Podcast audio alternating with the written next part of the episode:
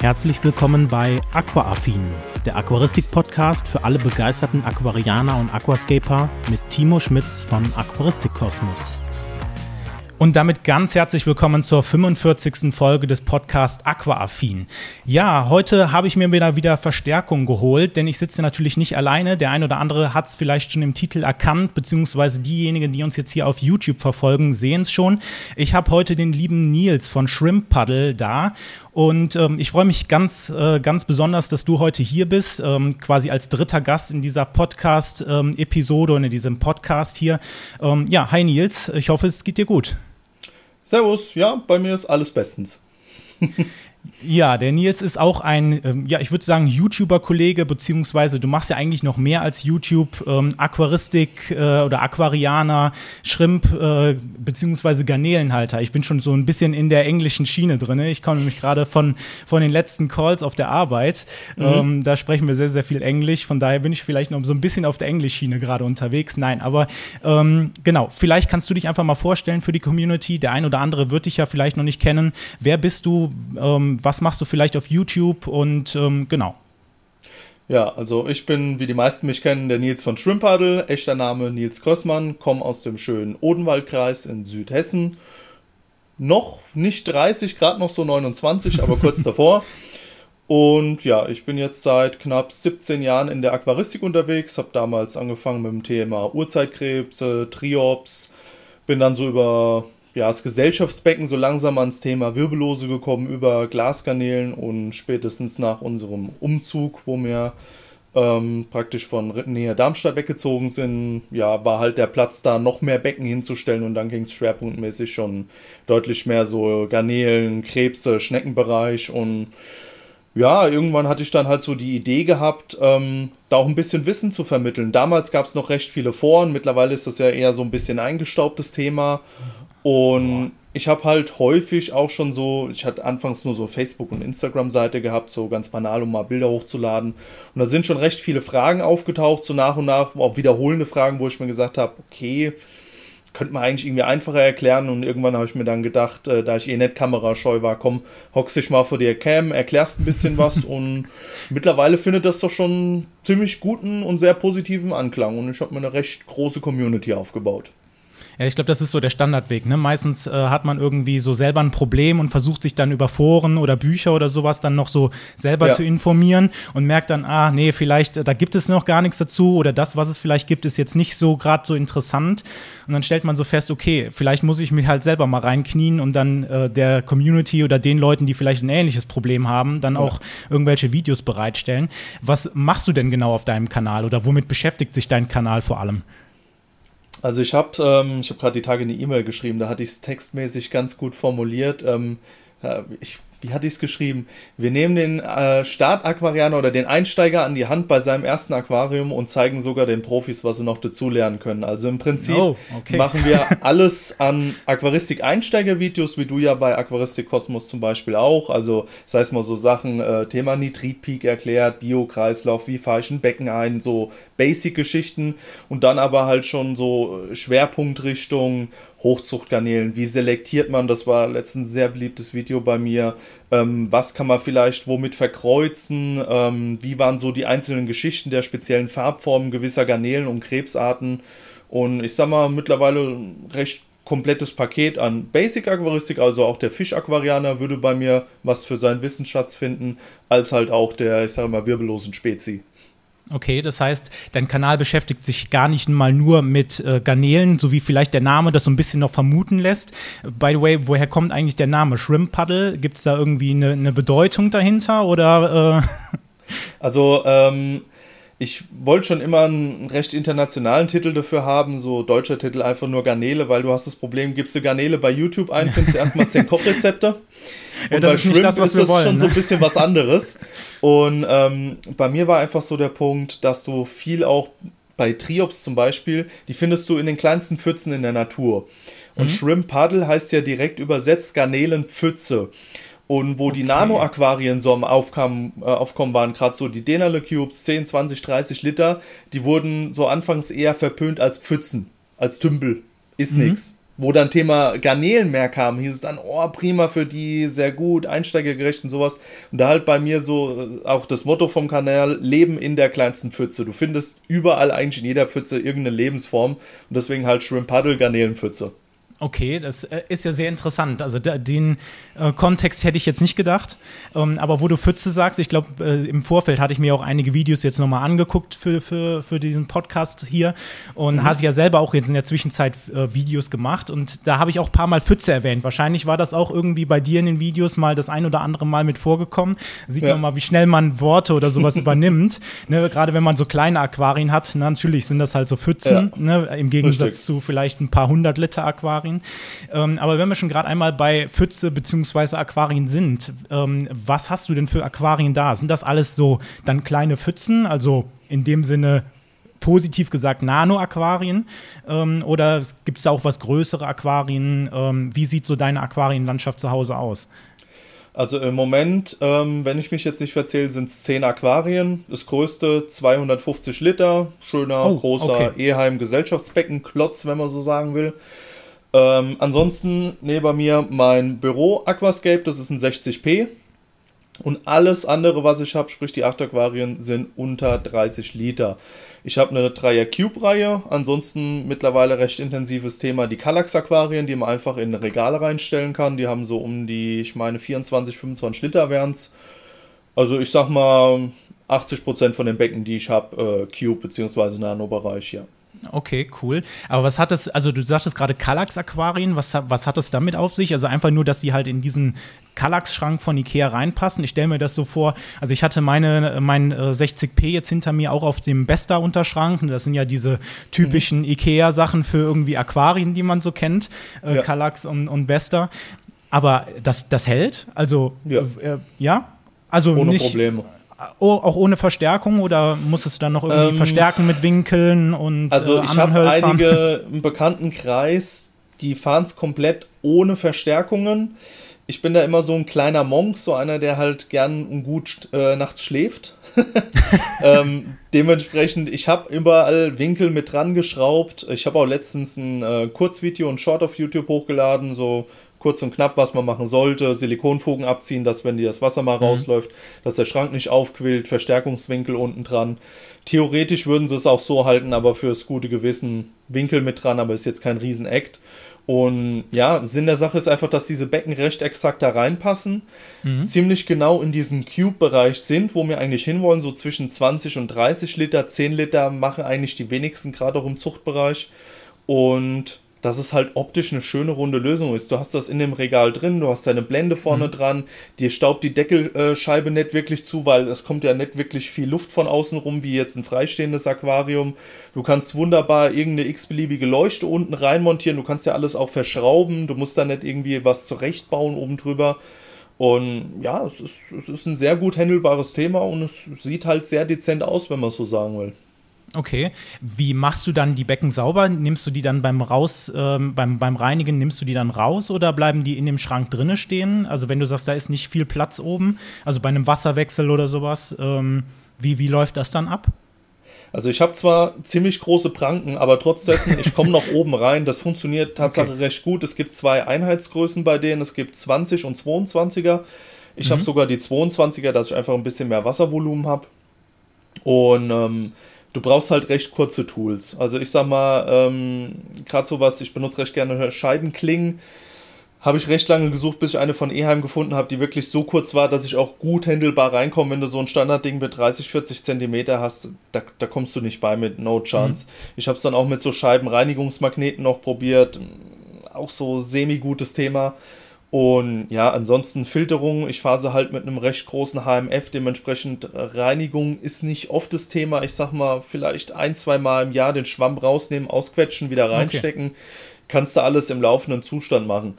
Ich will demnächst zwar umswitchen auf Konkavfilter, da äh, das war auch recht viel gefragt. Das will ich auch im laufenden Betrieb machen. Da kommt auch noch ein eigenes Video zu da hoffe ich mir halt auch ein bisschen das Thema, dass es halt noch mehr von dem Raum gewinnen kann, weil die ja in der Ecke sitzen und nicht wie ein mhm. Rückwand-HMF die komplette Fläche wegnehmen. Davon mal abgesehen, ähm, züchte ich liebend gerne Tylomenania-Schnecken und gerade die Jüngeren kramen sich sehr effizient unter dem Filterschwamm durch und landen hinten dran und finden dann irgendwie nie mehr zurück. Okay, okay. Wenn du sagst äh, Konkarfilter, hast du da schon ähm, was im Auge? Weil da fällt mir ja so direkt die äh, Kallax, ähm, Aqua Kallax ein. Ähm, ich weiß nicht, ob du da jetzt drauf anspielst oder ob du da selber was äh, dazu bastelst. Ähm, also was ähm, mittlerweile Filter angeht, bin ich recht faul geworden. Ich habe früher wirklich gern experimentiert und auch viel gebastelt.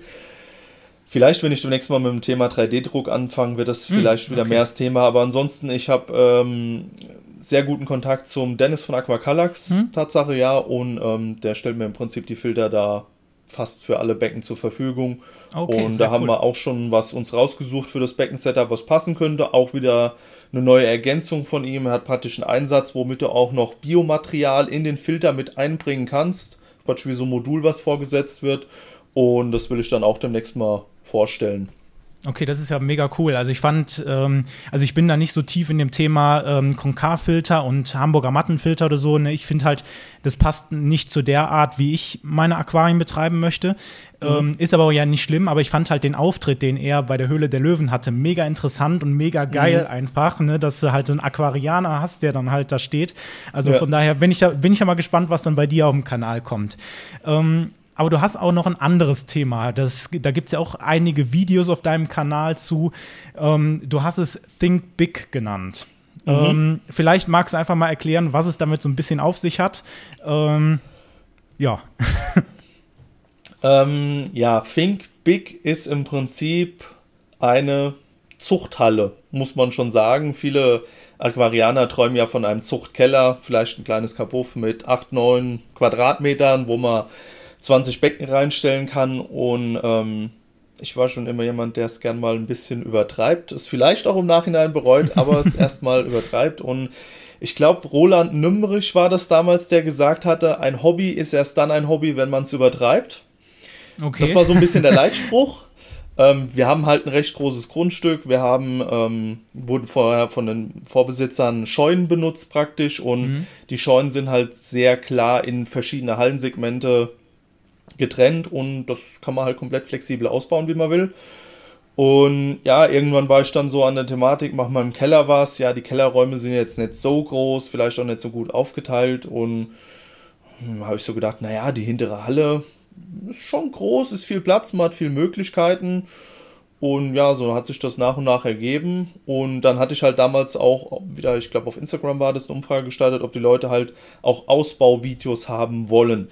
Bei mhm. mir war eigentlich erstmal der Gedanke zu zeigen, wie man sich einen Zuchtkeller kreieren kann, also wie man vielleicht die Racks, die Regale baut, wie man das mit einer automatischen Wasserwechselanlage und sowas äh, gestaltet. Ähm, da ich aber halt im Rohbau schon recht basic angefangen habe, also ähm, Vorwandelemente, Zwischendecke musste ich in der Halle einziehen ähm, habe ich trotzdem verfilmt und die Videos kommen doch sehr, sehr gut an. Ich habe zwar für mich so mittlerweile das Gefühl, es müsste doch schon mal so ein bisschen in die Sparte äh, Aquaristik gehen, aber das Interesse bei der Community ist da. Es wird auch viel gefragt. Jetzt zum Beispiel war ich mal zwei Monate äh, gesundheitsbedingt und ähm, weil halt am Haushalt ein paar Sachen umgebaut werden mussten, nicht dran. Und nach zwei Monaten tauchen schon wieder viele Kommentare auf. Wie sieht's denn aus?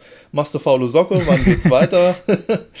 und ja, das ist im Prinzip Think Big okay. und da halt auch wieder englischer Titel. Ähm, Großdenken, in großen Dimensionen denken und das fand ich recht passend da dazu. Okay, das hört sich ja spannend an, aber das heißt, das ist ein, einfach eine ganz normale Scheune. Ähm, das heißt, die wird jetzt nicht irgendwie, also wenn du sagst, das ist ein Zuchtbereich oder so ein, ähm, ja, Zuchtbereich, würde ich es jetzt einfach mal nennen. Ähm, das heißt, das soll dann einfach auch mit Regalen aufgefüllt werden, wo dann äh, beispielsweise Becken drin stehen? Oder wie, wie kann, kann man sich das jetzt bildhaft vorstellen? Ähm, also prinz prinzipiell ist Think Big in drei Räume getrennt. Wir haben einmal den Vorraum, das soll zukünftig eher so mhm. Bürobereich werden und auch, wo ich halt die Videos dann drehen will. Also im Prinzip das, was ah, hier okay. an Setup aufgebaut ist, halt in größeren Verhältnissen, Studioraum, wenn man so sagen will.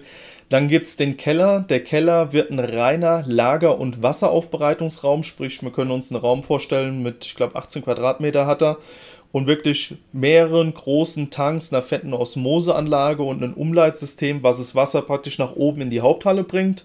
Und in der Haupthalle, kannst du dir vorstellen, ist ein rechteckiger Raum und da werden rundum an den Wänden mhm. Racks gestellt. Vermutlich, so wie es aktuell kalkuliert, 200 Liter Becken, die halt stellenweise halbiert oder getrittelt sind passen vier Stück übereinander und mhm. theoretisch, wenn man es auf die Spitze treiben würde, würden in den Raum circa 140 Aquarien passen. Boah, ja, 140 Aquarien ist schon eine ganze Menge. Ne? Da musst du schon, also wahrscheinlich hast du ja für diese Becken auch irgendwie gewisse ähm, ja, Mechanismen, dass man irgendwie äh, Filterungen zusammenlegt oder sowas. Oder wird dann für jedes Aquarium ein einzelner Filter benutzt? Oder, weil ich könnte mir vorstellen, 140 Aquarien zu pflegen, also auch wenn es ja dann nicht richtige Becken sind, die ja hundertprozentig immer top aussehen müssen, ne? wenn es ja dann äh, Becken sind, die irgendwie vielleicht für Zucht oder sowas benutzt werden. Ähm, aber alleine schon irgendwie da technisch irgendwie was umzusetzen, das ist ja schon alleine eine Herausforderung, oder? Also ähm, das Ziel in Think Big ist es Tatsache, arbeitstechnisch nur, wenn es läuft, Scheibenreinigung und Fütterung zu betreiben mhm. und klar mal Selektion Tiere rausfangen. Wasser wechseln wird vollautomatisch laufen. Sprich, okay, ich sag cool. mir, ich habe jetzt den Neo-Caridina-Block, ich habe Caridina-Block, Sulawesi-Block, das ist ja in verschiedene Einheiten getrennt, weil wir brauchen mhm. ja verschiedene Wasserwerte. Und dann sage ich, okay, es ist Dienstag, heute sollen in den 30 Neo-Caridina-Becken Wasserwechsel gemacht werden. So, das heißt, einen Tag vorher habe ich mir das Wasser aufgedreht, vorbereitet, dann gehe ich nur noch in den Osmosekeller, drücke einen Knopf, die Pumpe läuft und tut mir dass ja verschiedene Rohrsysteme hochgehen werden. Mhm. In dem Neo-Caridina-Strang, wenn man so sagen will, wird das Wasser durchgeschossen. Ich tue mir logischerweise vorher rechnen, dass ich sage, okay, es werden 20% Wasser gewechselt, so und so viel Liter brauche ich, drehe die Pumpe auf, die Pumpe läuft einmal komplett durch. Okay, ich weiß, in 30 Aquarien wurden jetzt innerhalb von 10 Minuten 20% Wasser gewechselt. So ist der Plan. Und damit halt auch das Thema Wirtschaftlichkeit sich irgendwo auch durchsetzen kann, soll das Ganze mit Solar betrieben werden. Wir haben ja logischerweise, da wir eine Scheune haben, eine riesengroße mhm. Dachfläche, also wäre eigentlich schön blöd, da keine Solarzellen drauf zu klatschen. Natürlich. Vor allen Dingen allein das Thema Beleuchtung. Die Filterung wird recht effizient laufen, da glaube ich gar nicht mal so an die großen Stromfresser, aber Licht wird viel sein. Filterung wird sein, wir haben rund um ein mhm. Rohrsystem laufen. Muss ich mal noch gucken, ob ich es mit mehreren oder mit einem mache. Eine Großmembranpumpe und dann die ganzen Becken werden praktisch über Luftheber betrieben, dann stellenweise mit HMF, ähm, Undergravel-Boxen und so Geschichten, vielleicht auch mit Bodenfiltern, aber halt alles über Luft betrieben, sprich die einzige Stromzufuhr in Anführungsstrichen, die da erstmal gegeben sein muss, ist die Beleuchtung und halt Thema vielleicht Sulawesi-Aquarien hier und da Heizstäbe, aber da plane ich auch eine spezielle Isolierung, dass man da eine recht hohe Effizienz bei den Becken hat, weil Thema Fußabdruck ist mir persönlich schon recht wichtig. Mhm. Also es ist auf jeden Fall spannend. Das heißt, du hältst deine Community dann auch über dieses Projekt bei dir auf dem Kanal immer auf dem Laufenden. Ne? Also ähm, wenn es irgendwelche Updates gibt, dann gibt es sie bei dir auf dem Kanal. Und wenn wir schon einmal dabei sind, ähm, dann äh, ist ja natürlich ganz klar, dass wir, dass ich deinen Kanal unten natürlich in den Show Notes oder in der Videobeschreibung auch verlinke. Also wenn ihr auf jeden Fall aktuell bleiben wollt, ähm, was das Thema Think Big angeht, beziehungsweise generell natürlich für allen deinen Content, guckt gerne mal ähm, bei ähm, Nils vorbei. Genau. Und äh, dann würde ich sagen, gehen wir mal einen Schritt weiter, denn mhm. du bist ja nicht eigentlich nur ähm, ja Aquarianer und vielleicht YouTuber, sondern du hast ja auch, ich glaube, seit Anfang des Jahres äh, oder ist es schon was länger her, ähm, hast du ja noch quasi eine zweite Tätigkeit mehr oder weniger oder noch eine dritte vielleicht auch. Ähm, äh, geht so in die Richtung ähm, ja, Selbstständigkeit in der Aquaristik, ähm, wie, wie sieht das bei dir aus? Also das heißt, du machst nicht nur äh, solche YouTube-Videos ähm, einfach nur so als Hobby, so nebenbei, sondern da ähm, soll ja noch ein bisschen mehr bei rumkommen, oder? Also ähm, der Punkt war einfach, also ja, ich bin seit dem 1.1. in der Selbstständigkeit. Der Shrimpadel war als Unternehmen schon seit 2019 gemeldet. Das war auch der Zeitpunkt, ab da ging es praktisch mit den YouTube-Einnahmen los. Und die zwei Hauptfaktoren, warum ich in die Selbstständigkeit gestartet bin, oder drei Hauptfaktoren, wenn man so sagen will. Einmal das Thema, ich habe jetzt original Schreiner gelernt, habe dann zehn Jahre im Einzelhandel, im Baumarkt geschafft. Ähm, während Corona irgendwie habe ich so die Fähigkeit verloren, mit Menschen, mit Kunden so direkt zu können. Ähm, ich will es nicht immer nur auf andere schieben, kann auch ein bisschen an mir liegen, aber es, es, es, es geht nicht mehr. Die, die Leute werden immer schlecht gelaunter, werden immer unfreundlicher und ich bin ein sehr harmoniebedürftiger Mensch. Also mir ist auch wichtig, schönen guten Tag zu sagen, vielleicht erstmal zu fragen, wie geht's einem, was möchte man machen und ja, der Ton wird halt mittlerweile ziemlich rau. Ich hatte eigentlich gehofft, so nach äh, Covid, dass es wieder besser wird, aber irgendwie wird es gefühlt immer nur schlechter. Klar, ich, man kann die Leute auch verstehen, Thema Inflation, alles. Man, viele werden halt schlecht gelaunter, aber es an einem Mitarbeiter oder letztendlich einen, der ja einem, einem helfen soll, auszulassen, hat mir irgendwann nicht mehr so zugesagt. Punkt zwei war natürlich, ähm, wir haben geheiratet, meine Frau und ich, und ähm, ja, kann man ehrlich und offen so sagen, danke. ähm, dass wir es uns halt auch leisten können, dass ich dann die Selbstständigkeit starte, weil man muss halt auch wirklich davon ausgehen, das ist kein Selbstläufer und vor allen Dingen, das wird sich auch Minimum die ersten zwei, drei Jahre nicht so rechnen wie ein fester Job. Das, ist, das muss einem im Vorhinein klar sein, also da darf man nicht so blindwütig dran gehen, aber wir können es uns dank meiner Frau halt leisten. Und der Punkt Nummer drei, das war eigentlich der schwerwiegendste Punkt für mich. Ich habe das komplette Jahr 2022 gemerkt, wie mein Content keine Schritte mehr nach vorne macht. Ich hatte immer mhm. ein Video pro Woche, das war für mich auch Maximum, mehr ging nicht. Ich habe wie ein normaler Mensch fünf Tage geschafft, zwei Tage frei. Das halt immer im Wechsel, heißt man will mal vielleicht einen Tag frei haben und ein Tag ist halt für Schwimmpaddel draufgegangen. Und ich habe einfach, man guckt sich ja auch immer in Anführungsstrichen bei der Konkurrenz, bei den anderen mal Sachen an und dann Natürlich. sieht man immer Sachen, wo man ganz genau weiß, okay, wenn ich für den Videoschnitt drei, vier Stunden mehr Zeit hätte, könnte ich das genauso machen. Habe ich diese Zeit? Nein. Und das ist was, was mich stört, weil da kommt wieder so ein bisschen der innere Monk raus, so der Perfektionismus. Man will es besser machen. Und ja, dann hatte ich halt mit meiner Frau gesprochen, die unterstützt mich da in allen Thematiken und hat gesagt, mach, mach, das wird klappen, du, das ist, das ist dein Ding, das, das wird funktionieren, da bin ich fest davon überzeugt. Und wenn es nicht funktioniert, dann schaffe ich halt in, keine Ahnung, zwei, drei Jahren wieder im Baumarkt, dann ist es so oder irgendwas anderes. Aber es wenigstens mal versucht zu haben. Ich hasse die Thematik, mhm. wenn man nach Jahren dasteht und dann sagt, ja, hätte ich das damals so gemacht, wäre es vielleicht anders gelaufen. Und die Frage möchte ich mir halt nicht stellen müssen. Und deswegen, jetzt nehme ich mir die Zeit. Ich finde auch, mein Content wächst weiterhin, krieg's auch in den Kommentaren als Feedback zurück. Es gibt auch deutlich mehr Videos. Wir haben im Prinzip fast jetzt so einen Turnus, wenn man auch Beiträge und Bildposts mitzählt, dass wirklich alle 24 Stunden in irgendeiner Form ein Post kommt. Das ist schon hart. Also, wenn ich so ja. überlege, ähm, also ich mache ich mach das ja jetzt auch nicht hauptberuflich, sondern einfach so nebenbei. Natürlich mhm. hast du da irgendwie so ein Gewerbe, aber ich kann sehr gut das nachvollziehen, was du sagst, ne? dass man sagt, okay, wenn man halt noch ein paar Stunden mehr in der Woche Zeit hätte, um da die Energie reinzustecken, weil ich denke mir manchmal so, okay, ne, wie du schon sagtest, man möchte ja auch noch mal so ein bisschen Zeit so nebenbei haben. Normalerweise dreht sich ja, ja mehr oder weniger, wenn du das so hobbymäßig machst, nachher nur noch alles um YouTube, ne, so und ja. oder halt den, den restlichen Social Media Kram Kram. Und dann merkt man halt so, okay, irgendwann, man kann halt nicht mehr. Ne? Und ähm, dann kommt halt irgendwann so die Zeit, wo du sagst, ja, jetzt muss ich runterschrauben vom Content vielleicht. Und ja. ähm, wenn man dann so sieht, die anderen also, ne, das hört sich jetzt negativer an, als es ist, aber ne, also ich finde das ja auch immer geil, wenn ihr Content alle produziert. Ne, dann habe ich ja auch mehr zu gucken. Ne? Also ich gucke ja auch gerne Videos von euch, von, von dir, von Pachi, von wem auch immer, mit dem ich da schon auch in Kontakt war. Ne? Die, die Videos gucke ich ja auch gerne. Aber man sieht halt, die anderen haben halt noch den brillanteren Content, vielleicht noch mal die bessere Idee oder noch mal die bessere Umsetzung. Und du denkst dir so, ah, da, wenn du da jetzt noch reinpieksen könntest. Von daher mega ja. coole, coole Einstellung von dir, dass du halt da dann auch sagst, okay, okay, da gehe ich dann all in und gehe da jetzt rein und ähm, habe dann vielleicht auch noch mal was, wo ich dann in zwei, drei Jahren sage, okay, Gott sei Dank habe ich es gemacht. Ne? Richtig. Es muss ja, es muss ja nicht immer alles perfekt laufen im Leben. Ich, das kriege ich auch viel als Feedback von meiner Community, dass viele zu schätzen wissen, dass ich auch sage, wenn was scheiße läuft.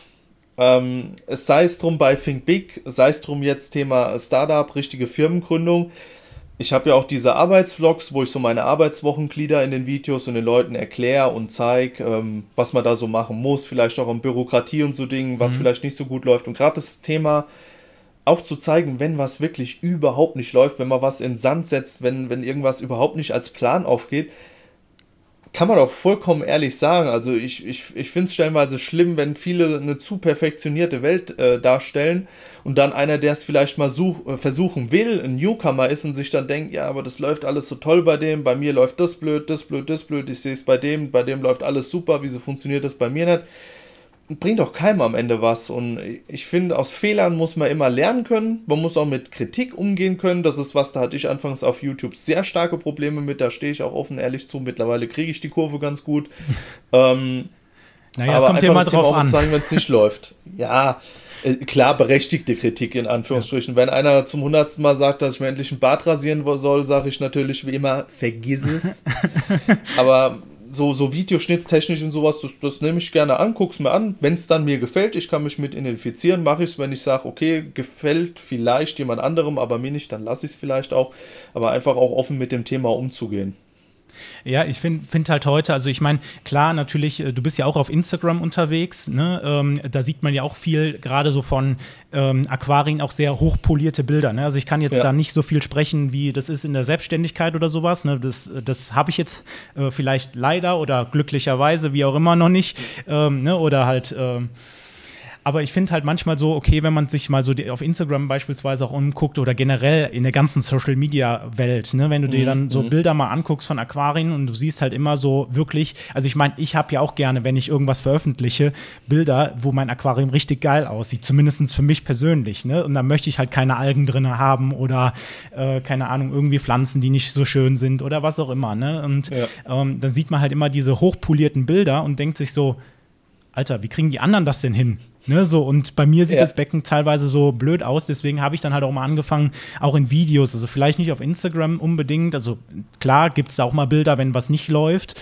ähm, mhm. aber gerade auch so in Videos, ne, wenn man mal so einen Rundgang macht oder so, ne, zu sagen, hey, ich hatte halt eine massive Algenphase drin oder so, und dann, äh, also alleine schon die Bilder zu sehen, wie das halt vorher aussah und wie es jetzt wieder aussieht, ne, dann auch den anderen ja. wieder Mut zu machen, zu sagen, hey, ne, nur weil dein Becken jetzt vielleicht gerade mal ein paar Algen drin hat oder ein paar viele Algen drin hat, heißt das nicht, dass dein Becken jetzt verloren ist und du alles in die Tonne treten musst, ähm, sondern dass man halt auch immer mal wieder kleine Rückschläge hat und dass man dann, wie du sagtest, aus Fehlern lernt und dann halt weiter damit macht. Ne? Also von daher ja. äh, auf jeden Fall auch sehr cool. Ähm, aber ja, das ist ja dann auf jeden Fall eine ganze Menge, was du dann auch tagtäglich zu schaffen hast. Ne? Das heißt, äh, du machst jetzt dann die, die Videos und den Content mehr oder weniger hauptberuflich. Gibt es denn sonst noch irgendeine Tätigkeit, die du machst? Ich hatte mal gesehen, du warst äh, auch mal bei Garnelenhaus unterwegs. Ähm, ist das noch aktuell oder? Ähm ja, das ist noch aktuell. Das ist auch ein sehr glücklicher Sprung, wenn ich so sagen will. Auch seit dem 1.1. Ähm, bin ich praktisch, in Anführungsstrichen, ja, Teilzeit kann man sagen, ähm, Content Creator beim Garnelenhaus, wenn man so sagen will. Also sprich, ich schneide die Videos ähm, für die Jungs aus Hamburg und das macht mir auch megamäßig viel Spaß, weil es einfach mal eine andere Richtung ist, weil bei mir in den Videos ist ja immer so ein bisschen äh, frei Schnauze labern, auch vielleicht mal was an blöden Beispielen, die aber sehr bildhaft sind, erklären. Also ich gehe gar nicht mal so in die professionelle Richtung. Da gibt es mhm. genügend andere, die das wirklich sehr gut können. Und Garnelenhaus, habe ich schon früher mal gesagt, war so der WMF der Aquaristik für mich, wenn man das so sagen will. Also sehr okay. professionelles Auftreten, die haben ja auch ihre eigene Produktlinie. Und da fand ich die Idee so wirklich von Anfang an sehr reizvoll zu sagen, die Videos auch in diesem Format zu machen. Wirklich so was ganz anderes als Schwimmpaddel. Und ja, wir haben jetzt so ein erstes großes Interview hochgeladen, dann auch ein Thema Versandvideo und sowas. Und man merkt halt schon, also ich, ich für mich würde sagen, trotz dessen, dass ich die selbst geschnitten habe, wenn ich die Videos gucke, würde ich nicht vermuten, dass ich sie geschnitten habe. weil es okay. einfach ein ganz anderer Stil ist. Und das, das finde ich halt irgendwie cool, weil es tut wieder so einen Horizont erweitern. Und ja, die Jungs haben auch echt viele coole Ideen. Wir haben da auch einiges geplant. Und es macht mir megamäßig Spaß. Und vor allem Dingen ist es, äh, das hatte ich damals schon beim Stream gesagt, so, man hat so ein bisschen so Kindheitsträume. Ich weiß nicht, ob, ob das dir auch so geht, so wenn du sagst, okay, vielleicht noch so vor der ersten Ausbildung, noch so zu der Schulzeit, oh, das wäre cool, mal das zu machen. Bei mir war es auch, ich wollte mal mhm. Gaming-Streamer werden, das, das kann ich mir an die Backe schmieren, das funktioniert einfach nicht. Dafür tue ich viel zu viel Fluchen beim Zocken, das, das, das will sich keiner angucken. Aber so, so ein paar Monte, Träume. Ja. Und, und die, die, die Logomans sind ja auch so, so Urgesteine der Aquaristik und haben wirklich so viel für die Garnelen-Aquaristik hauptsächlich auch getan. Und die waren immer so in meiner Anfangszeit, gerade so vor 14, 15 Jahren, wo ich so in die Garnelenrichtung dann langsam gegangen bin, so meine absoluten Vorbilder, wenn man so sagen will. Also wie vielleicht ein Sportler einem Fußballer hinterher äh, guckte als Vorbild, waren das so meine Vorbilder und da waren schon so, so, so ein paar happy Pipi-Tränen in den Augen, wo dann so langsam sich rauskristallisiert hat, dass ich die Möglichkeit habe, für die zu arbeiten und macht mich schon stolz. Muss ich ehrlich so sagen. ja, ist ja, ist ja auf jeden Fall sehr cool. Also dann hast du ja eine ganze, eine ganze Menge an Sachen, ähm, wo du jetzt auch mit drinne hängst. Und äh, ja, ja kann, kann man auf jeden Fall auch nur viel Erfolg wünschen ne, dabei, äh, dass du halt das weiterhin so durchziehen kannst und dass es da auch weiterhin natürlich bergauf geht. Jetzt merkt man ja so gerade, zumindest bei mir, ich weiß nicht, wie das bei dir ist, so das Sommerloch kickt gerade wieder so ein bisschen rein. Ähm, ja, ne, aber dann trotzdem die Motivation zu behalten, äh, weiterhin Content zu produzieren, weiterhin äh, immer, immer motiviert zu bleiben und äh, die Sachen weiterzubringen. Ja, aber da auf jeden Fall viel Erfolg dabei. Danke. Ja, ähm, wenn wir aber gerade schon beim Thema Garnelen und sowas waren, ähm, habe ich mir auch noch natürlich ein paar Fragen gestellt. So, okay, ähm, ne, du hast ja auch viel Erfahrung mit Garnelen jetzt, ähm, mhm. unbestreitbar. Und äh, der ein oder andere, der hier beim Podcast zuhört, äh, ist natürlich auch daran interessiert, vielleicht auch mal zu wissen, okay, vielleicht findet man Garnelen ganz toll. ah, und ähm, vielleicht irgendwie mit Garnelen-Aquarien einzusteigen, äh, sich mal die ersten Garnelen irgendwie zu halten. Ähm, was wäre denn so für dich so der, der Punkt, wo du sagst, okay, wenn du jetzt gerade, vielleicht du bist Aquarianer und möchtest vielleicht in die Garnelenrichtung gehen und dass du mir entweder ein Garnelen-Aquarium oder Garnelen noch zusätzlich holst, ähm, wie würdest du da als Einsteiger oder was würdest du Einsteigern empfehlen, wie sie da vorgehen könnten? Sollte man sich dann ein eigenes Aquarium holen? welche Größe wäre das denn so? Ähm, ne, da hört man ja auch immer unterschiedliche Angaben. Muss man dafür ein Riesenaquarium haben? Reicht so ein kleines Aquarium? Was wäre so deine, was wären so deine Tipps quasi für jemanden, der einsteigen möchte in dieses Thema? Also, ähm, um die Thematik aufzugreifen, Einstieg in die Garnelenaquaristik. Also grundlegend kann man eigentlich gar nicht so genau sagen, ja, du brauchst unbedingt ein eigenes Becken oder nee, kannst du zu dem und den Fisch ohne Probleme dazusetzen ich würde es immer erstmal so vom Grundgedanken und vielleicht vom Setup abhängig machen. Mhm. Wenn du erstmal für dich sagst, okay, ich finde Garnelen interessant, möchte mich aber nicht so schwerpunktmäßig draufsetzen und ja, dann ist vielleicht erstmal der Gedanke da, was könnte ich zu mir ins Becken reinsetzen. Der Alltime favorite äh, wird wahrscheinlich auch immer bleiben, sind Amano-Garnelen, wasserwertetechnisch sehr anpassungsfähig, Algenvertilgungstechnisch sehr gut. Top of the top, also kann, kann man eigentlich nichts Besseres haben. Und das ist dann auch wirklich oft eine Garnele, wo Einsteiger sehr gut mit zurechtkommen und diese auch wirklich in sehr viele Setups mit einbringen können. Wir bewegen uns in pH-Bereichen von idealerweise 5,5 bis theoretisch sogar 8,0, 8,5. Also sehr anpassungsfähig. Über ein GH, KH brauchen wir eigentlich gar nicht zu sprechen. Da gibt es kaum einen, der ein Beckenwasser hat, was zu schlecht für die ist. Ähm, vielleicht Malawi, Tanganika-Bereich müsste man mal gucken, wobei man da auch auf das Thema hat, dass die äh, Buntbarsche so groß sind, dass sie die Garnelen einfach fressen würden. Leider, das ja. ist halt das nächste Thema, was habe ich für Fische drin? Ähm, alles eigentlich so im asiatischen Amazonas-Bereich, was so der Otto-Normal-Aquarianer zu Hause hält, geht an sich nicht an Garnelen weil normal gilt ja auch die Regel, alles was in die Klappe passt, wird gefressen. Mhm. Wenige Einsteiger-Aquarianer haben wirklich Fische, die direkt so eine Schnauze haben, dass sie sowas ja. fressen können. Ähm, ansonsten, wenn man natürlich für sich sagt, okay, der Gedankengang ist der, ähm, ich möchte Garnelen, ich möchte die gerne beobachten können, ich liebe die Farbenvielfalt, äh, bei vielen ist ja auch wirklich diese, dieser Reiz da, sie zu züchten. Das ist, finde ich, wirklich mhm. was schwerpunktmäßig, was bei Garnelen mehr zieht als bei Fischen. Dass man einfach sagt, oh, es funktioniert so gut bei mir, ich habe Jungbrut da, ich bin so stolz auf mich, es hat funktioniert. Ist vielleicht auch ein bisschen einfacher als bei den meisten Fischen und dann ist häufig der Gedanke da zu sagen, okay, ich stelle ein extra Becken auf.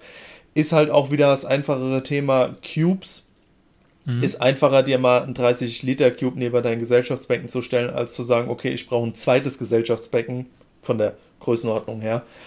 Und ja, viele starten dann halt mit Neocaridina davidi, sprich so klassisch Redfire, Yellow Neon, Green Jade, äh, Blue Velvet gibt es ja zig verschiedene Farbzuchten. Hast du denn da einen, einen Favoriten? Weil ich habe ja jetzt auch äh, vor einiger Zeit ein Video bei mir gemacht. Äh, also das ist quasi die Red Fire Garnele ist so oder Red Sakura, so mein mhm. Favorit davon. Äh, gibt es bei dir auch äh, so, so einen insgeheimen Favoriten der, der Neocaridina Art, wo du sagst so, Finde ich immer wieder gut, ähm, auch gerade so für Einsteiger gut geeignet. Oder sagst du eigentlich alle ähm, Unterarten, die es da gibt in der ähm, also, ähm, wenn ich mich auf Neocaridina festlegen müsste, wären es Tatsache Blue Jellies. mhm. ähm, mache ich einmal von der Farbe her abhängig, weil einfach dieser Eisbonbon blaue Farbton ist mega geil und im Verhältnis diese giftgrünen Eier im Nackenbereich, das sieht optisch, finde ich, mega aus. Und vor allen Dingen gibt es kaum eine Neocaridina Davidi-Variante,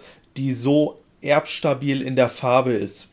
Wenn du zum Beispiel das Thema Redfire Sakura und sowas ansprichst, bei Sakuras ist oberhalb eine Patina, also wie eine Oberflächenfärbung, wenn man so sagen will. Die klassische Redfire hat eher Unterpanzerfärbung, Sakuras dann Oberpanzerfärbung, Bloody Mary Kombination aus beiden und sehr dicht. Und da solltest du halt, wenn du den Farbgehalt weiterhin erhalten willst, schon hier und da mal selektieren. Und mhm. Blue Jellies haben halt nur diesen eisblauen Unterpanzerton und ich habe die jetzt schon über zig Generationen gezogen, die verlieren die Farbe überhaupt nicht. Und das ist halt eigentlich so, jetzt so seit, ja, eins, anderthalb Jahren so mein Favorit, muss ich ehrlich sagen.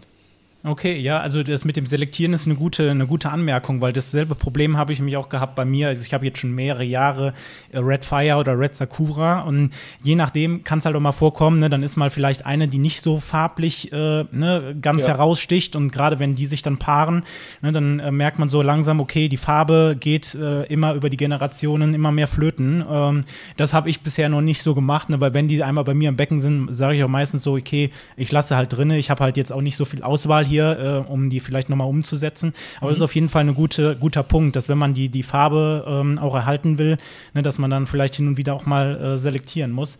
Ähm, ich habe ja, habe ja mal so ein Problem gehabt. Ich hatte dann hier in dem 60p hinter mir ähm, ganz zu Anfang hatte ich so 10 oder 20 Garnelen eingesetzt ähm, und ich weiß nicht, keine Ahnung, innerhalb von einem Jahr das Becken war, oder das, innerhalb von einem halben Jahr, ein Jahr war es noch nicht mehr mehr, in einem halben Jahr, das Becken war so voll, wo ich mir gedacht habe, okay, wie viele Garnelen passen eigentlich in ein Aquarium? Das kann doch gar nicht sein. Mhm. Ähm, vor allem, ich habe halt auch, ne, klar, du hast halt Fische drinnen, ne, die fütterst du so ein bisschen, aber auch jetzt nicht so, dass mega viel Futter noch auf den Boden fällt. Das Aquarium war jetzt nicht mega veralkt, dass man sagt, okay, ne, so viel Futter oder ne, äh, Nahrung war jetzt gar nicht für die Garnelen da, aber mhm. immer weiter, äh, ne, also du sahst nur noch immer wieder Babygarnelen irgendwo laufen und ich weiß ja nicht, wie, also hast du das bei dir auch, dass es nachher so einen Überbesatz gibt an Garnelen?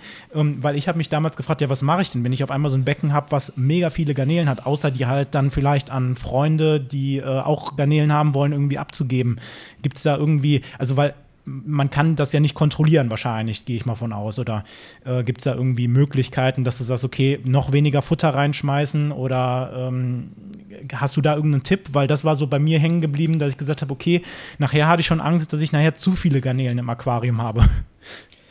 Ja, es ist, es ist häufig wirklich oder sehr oft gefragt das Thema Überbesatz. Ich habe da auch mal ein Video zu gemacht, wann ist viel wirklich zu viel.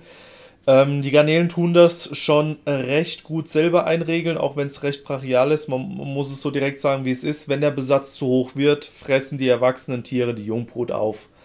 Mhm. Klingt erstmal sehr brutal, ist aber so. Und dieser, dieser Kipppunkt ist von recht vielen Faktoren abhängig. Also man kann gar nicht mal pauschal sagen, yo, auf 10 Liter passen 100 Garnelen es hängt klar einmal von der Beckengröße ab, aber auch wie ist das Becken strukturiert. Mhm. Stell dir vor, mhm. du hast ein Becken einfach nur mit Bodengrund drin. Ja, da sehen halt mal 100 Garnelen auf vielleicht 30 Liter direkt viel aus. Hast ein Becken, selbe Größe mit Harzgeld drin, Wurzeln, ja. Steinen, Pflanzen, Moose vielleicht noch zum Verstecken. Ja, da kannst du vielleicht 300 Tiere drin haben und es sieht effektiv in der Masse genauso viel aus.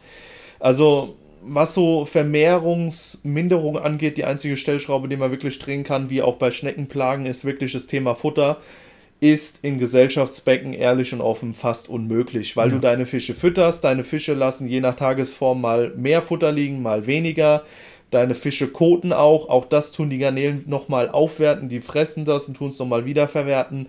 Also in Gesellschaftsbecken eigentlich meines Erachtens nahezu unmöglich in Art-Aquarien wirklich gut handelbar, dass man sagt, okay, jetzt gibt es halt weniger Futter, dann ist vielleicht auch die Vermehrungsrate oder ist die Vermehrungsrate dementsprechend geringer, aber in Gesellschaftsbecken kriegst du nicht wirklich eine Kontrolle drüber.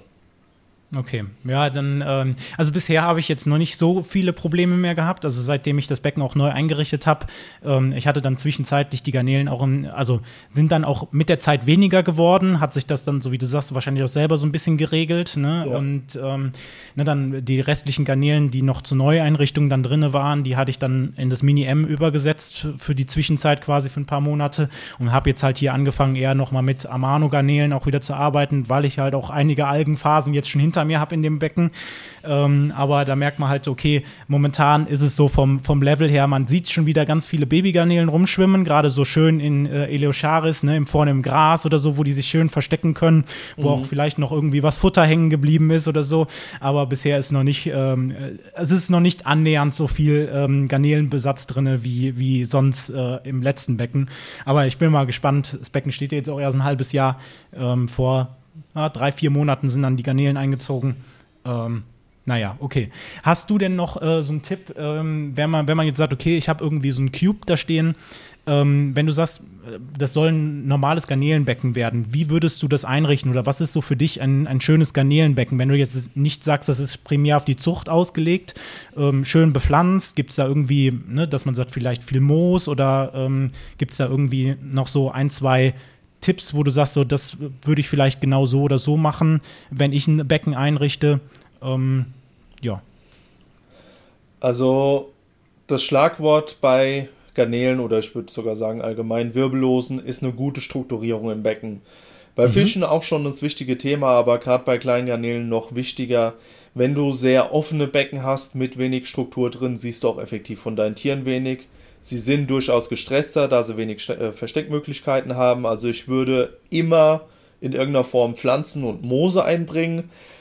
Ich sage jetzt auch was, was vielleicht nicht sehr beliebt in der Aquaristik ist. Ähm, auch Plastikpflanzen können genutzt werden. Plastikdeko. Es gibt mittlerweile sehr gut geeignete Deko, die auch im Prinzip nichts ans Wasser abgibt. Das ist alles Geschmackssache. Ich sage auch, weiß Gott nicht, nee, es darf kein blauer Bodengrund sein jedem das, was er gefällt. Den Garnelen ist es letztendlich Wumpe, ob der Boden pink, braun, blau, was auch immer ist. Das Becken muss gut strukturiert sein und lieber ein gut strukturiertes Plastikpflanzenbecken als ein Becken, das einfach nur komplett offen ist.